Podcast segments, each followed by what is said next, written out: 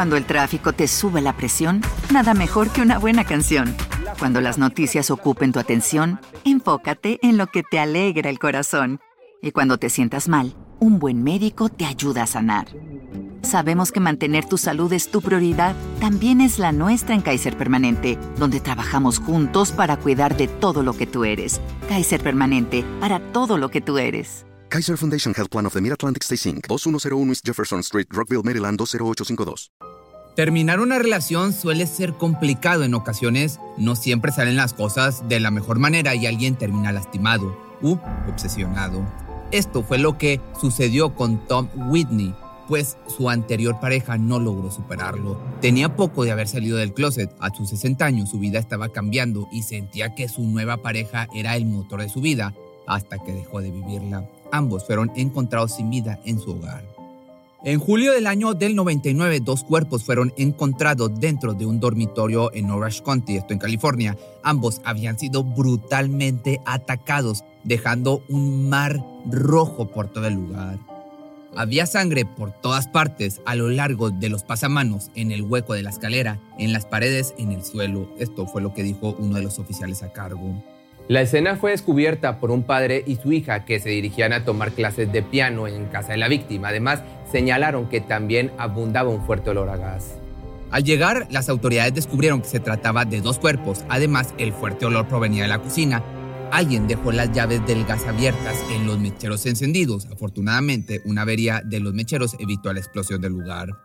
Tom Whitney, de 60 años, fue apuñalado en 36 ocasiones, siete de ellas en el rostro. La brutalidad de estas heridas llevó a la policía a considerar que se trataba de un crimen pasional. Lawrence Wong, de 51 años, era su pareja, recibió 26 puñaladas. Llamó la atención de los forenses que en la escena se encontraron huellas de pies descalzos marcados con sangre sobre la alfombra y el suelo. Esta fue una de las escenas del crimen más gráficas en las que he estado, fue lo que dijo el oficial. Tom Whitney pasó toda su vida luchando por aceptarse a sí mismo, proveniente de una familia muy conservadora en Texas. No le era fácil asimilar abiertamente sus preferencias sexuales. No fue sino hasta la edad de 50 años que finalmente decidió contarle la situación a su familia que desafortunadamente lo criticaron y juzgaron, llevándolo al punto de decidir, de decidir alejarse de ellos. Sin embargo, este hombre poseía un gran talento musical, fue a la Escuela de Música de Juilliard, esto está en Nueva York, y posteriormente hizo un doctorado por la Universidad de California.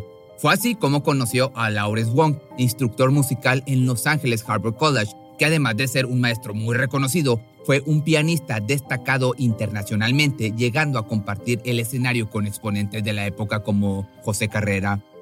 Al poco tiempo de conocerse, iniciaron una relación, unidos por la música, se enamoraron perdidamente el uno del otro. Sin embargo, había un obstáculo en sus vidas, pues Winnie tenía días de haber terminado una relación con su anterior pareja y el motivo de la separación era que se había enamorado completamente de otro hombre. Esta ruptura devastó a Vincent Chung, pues se suponía que tenían algo estable. No podía dar crédito a la separación, no podía comprender el rechazo y la molestia de quien alguna vez le amó. Pero esto no lo detendría de seguir buscando la forma de recuperarlo, pues al poco tiempo comenzó a aparecer en todos los lugares a los que Tom asistía. Los amigos de la pareja recuerdan que durante una cena se le vio cabizbajo y no dejaba de hablar de Whitney. A los pocos días, uno de los vecinos de la zona reportó haber visto a un hombre merodeando por la casa. A partir de este momento, muchos de los amigos de una de las víctimas recuerdan haberle sugerido avisarle a la policía, pero el hombre se negaba, pues no quería causar mucho revuelo, ya que aún tenía conflictos internos sobre exponer sus preferencias ante todos, sus preferencias abiertamente. Chung, no conforme con visitar su casa constantemente, pues cuando fueron pareja, recibió una llave de la casa, misma que utilizó para entrar y en dos ocasiones fue encontrado sin ropa esperando a su ex, además de enviar cartas de manera diaria pidiendo una oportunidad. Mientras tanto, la relación entre Whitney y Wong prosperaba con bastante rapidez, pues a los pocos meses de iniciar decidieron vivir juntos. Lawrence dejó su departamento para trasladarse al hogar de su pareja. Dentro de su casa, Tom solía impartir clases de piano, coacheo vocal y dirección musical. Había montado su propio conservatorio y el negocio prosperaba muy bien. Al cabo de unas semanas comenzaron a recibir una gran cantidad de paquetes con regalos de parte de Sean, quien no cesaba en sus intentos pese a que ahora estaba enterado de que su pareja ya vivía con alguien más. De igual manera, siguió apareciendo en la casa, enviando regalos con su fotografía y llamando desde números desconocidos. Pese a todo, la pareja seguía tratando de ponerle un alto a su obsesión sin llamar a la policía. Durante el mes de abril, tras su cumpleaños, Tom recibió la llamada de High, uno de sus amigos, que además de felicitarlo, quería avisarle que había visto a un hombre con rasgos asiáticos afuera de su casa. Al preguntarle qué hacía ahí, señaló que esperaba a alguien. Esto le causó incomodidad al visitante y prefirió alejarse de la casa. Whitney enfureció en ese instante e informó a su amigo de todo lo que había sucedido últimamente. Oh Dios mío, ha vuelto otra vez y creo que está tratando de entrar en la casa. Fueron las palabras que Bolden escuchó al otro lado de la línea mientras la persona relataba cómo entraban golpeando fuertemente a su puerta intentando derribarla para entrar. Nuevamente decidió no llamar a las autoridades por miedo a que fueran a juzgarlo. Al cabo de unos minutos los intentos cesaron y no se encontró rastro del acosador. Estaba histérico, nunca lo había visto de ese modo. Perdió completamente el control. Ya había logrado entrar antes, pero por fortuna cambiamos los seguros de las ventanas y puertas para estar seguros. Creo que por eso perdió el control, fue lo que mencionó Tom al llamar a High. Por otra parte, Deoton Shilling, también de su grupo de amigos, tuvo que acompañar a la pareja a casa tras el incidente, pues no se sentían seguros bajo su propio techo. Durante la primera visita le mostraron la cochera llena con cajas de distintas líneas de envío de paquetes, con regalos de este hombre. No se registraron incidentes mientras la pareja se encontraba acompañada. Aunado a esto, Lawrence no recibía el mismo trato que su pareja, pues para su supuesta tranquilidad él no era objeto de acoso, no recibía cartas, pero comenzaba a preocuparse por la seguridad de su novio, por lo que con frecuencia le pedía que no asistiera solo a la casa, ya que presentía que algo malo podría sucederle.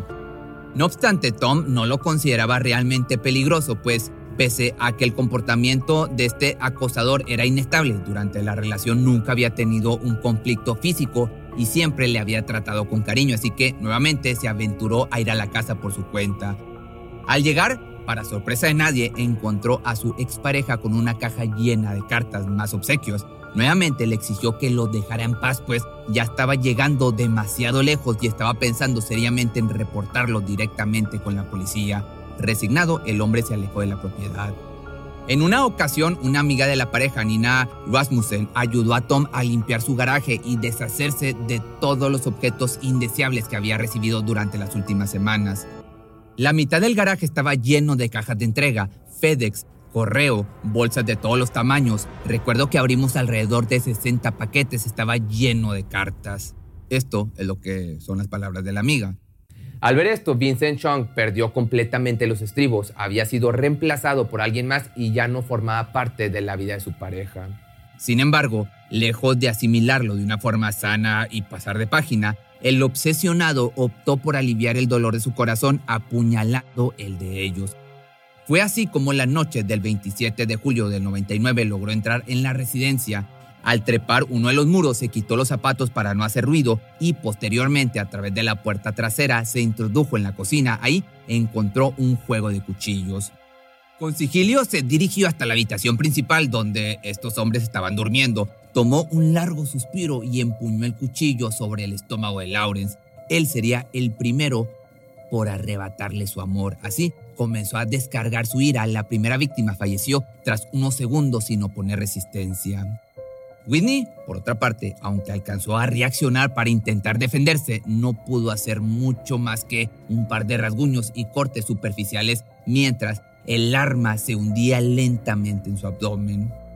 Él intentó escapar, refiriéndome a Tom, pero dada su edad y sus heridas no pudo más que avanzar un par de metros hacia el pasillo, donde fue alcanzado y apuñalado en diversas ocasiones. Fue en ese momento que este criminal dio rienda suelta a su despecho, pues al terminar de clavárselo lo arrojó por las escaleras. Posteriormente regresó a la habitación principal para hacer lo mismo con el cuerpo de Wong. Notó que su cuchillo había quedado dentro del cuerpo de su expareja. Para su fortuna tenía un repuesto guardado. Una vez que se lo terminó de enterrar, se dispuso a abandonar la escena de su venganza. Tomó el cuchillo que dejó en la habitación y el que estaba en el cuerpo, los limpió un poco y luego los depositó en su lugar habitual.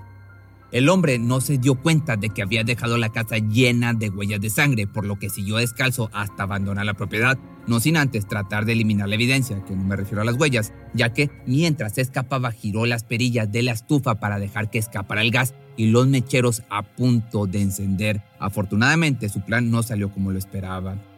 Al llegar las autoridades lograron cerrar el paso del gas y ventilar la habitación para que posteriormente se descubriera los dos cuerpos sin vida junto con las manchas de pisadas ensangrentadas. Dado que las autoridades sospecharon que se trataba de un crimen pasional, revisaron los antecedentes de las anteriores parejas de cada víctima. A las pocas horas encontraron que Sean tenía un registro por robo, allanamiento y una orden de arresto para ser deportado de vuelta a su país. Esto le dio suficientes motivos a la policía para investigarlo, así que asignaron una unidad encubierta para que siguiera los pasos del sospechoso descubriendo que a los pocos días de los crímenes, de los asesinatos, comenzó a regalar sus pertenencias a sus amistades, además estaba despidiendo de todos. Una vez detenido señaló que su intención era quitarse la vida y lo había intentado en una habitación de hotel un par de días antes de los crímenes, pues sentía que no tenía nadie en ese momento. Algunas de las pertenencias que regaló incluían un gran número de cartas no enviadas a Whitney. Al arrestarlo, la policía notó que el hombre tenía rasguños y cortes en las muñecas y antebrazos. El sospechoso no recordaba cómo se los había hecho y dijo que se encontraba en casa el día de los asesinatos. Admitió haber acosado a su expareja en repetidas ocasiones y que su conducta había sido fuera del ordinario, pero actuó sorprendido al escuchar la noticia de que los habían asesinado.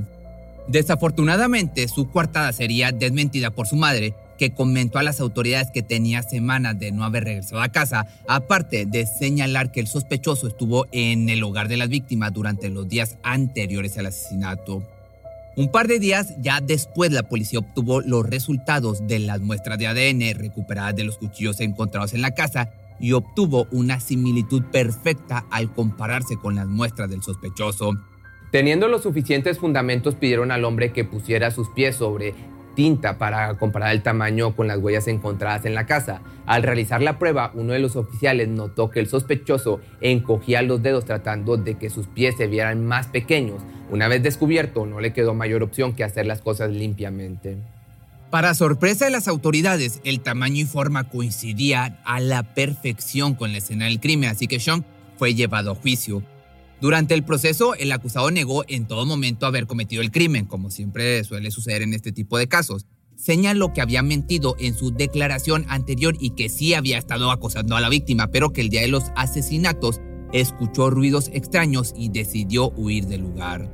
La policía recibió la autorización para revisar el vehículo de Vincent, mismo que confiscaron y llevaron hasta el laboratorio de análisis. Una vez ahí, los especialistas encontraron restos de sangre y tierra en los tapetes del auto.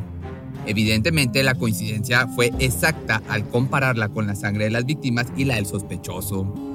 Esto fue suficiente para que el jurado comenzara a deliberar la sentencia del acusado, la defensa del asesino señaló que las pruebas de ADN no se habían analizado de acuerdo a los estándares admitidos por la comunidad científica. No obstante, los analistas forenses del caso demostraron que toda la evidencia había sido procesada debidamente y esta moción fue negada por el juez. En el año del 2003 fue condenado a cadena perpetua sin posibilidad de libertad bajo fianza por el cargo doble de homicidio premeditado. Pero Así es como la mala elección de pareja y la falta de tacto durante el rompimiento llevaron a un hombre conflictuado al terminar con la vida de un, de un hombre que parecía comenzar a disfrutar por primera vez la libertad de elegir por sí mismo. Pero si te gustó este video, recuerda que estos los puedes encontrar en Spotify, son sin censura, ahí puedes, me encuentras como Pepe Misterio Charles, aparte de los normales que, venía subiendo, que eso están como Pepe Misterio. Si eres nuevo en este canal, te sugiero que te suscribas. Aquí hago videos de crímenes, de cosas relacionadas a la religión, de música y pues de todo aquello que tengo una historia interesante que contar.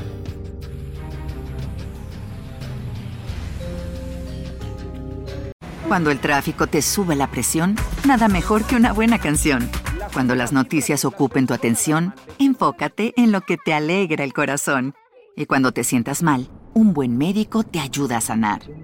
Sabemos que mantener tu salud es tu prioridad, también es la nuestra en Kaiser Permanente, donde trabajamos juntos para cuidar de todo lo que tú eres. Kaiser Permanente, para todo lo que tú eres. Kaiser Foundation Health Plan of the Mid-Atlantic Stay Inc., 2101 East Jefferson Street, Rockville, Maryland 20852. ¿Te preocupas por tu familia? Entonces, ¿por qué darles solo huevos ordinarios cuando pueden disfrutar de lo mejor? Eggland's Best, los únicos huevos con ese delicioso sabor fresco de granja, además de la mejor nutrición, como 6 veces más vitamina D, 10 veces más vitamina E y 25% menos de grasa saturada que los huevos regulares, además de muchos otros nutrientes importantes. Así que, dales los mejores huevos.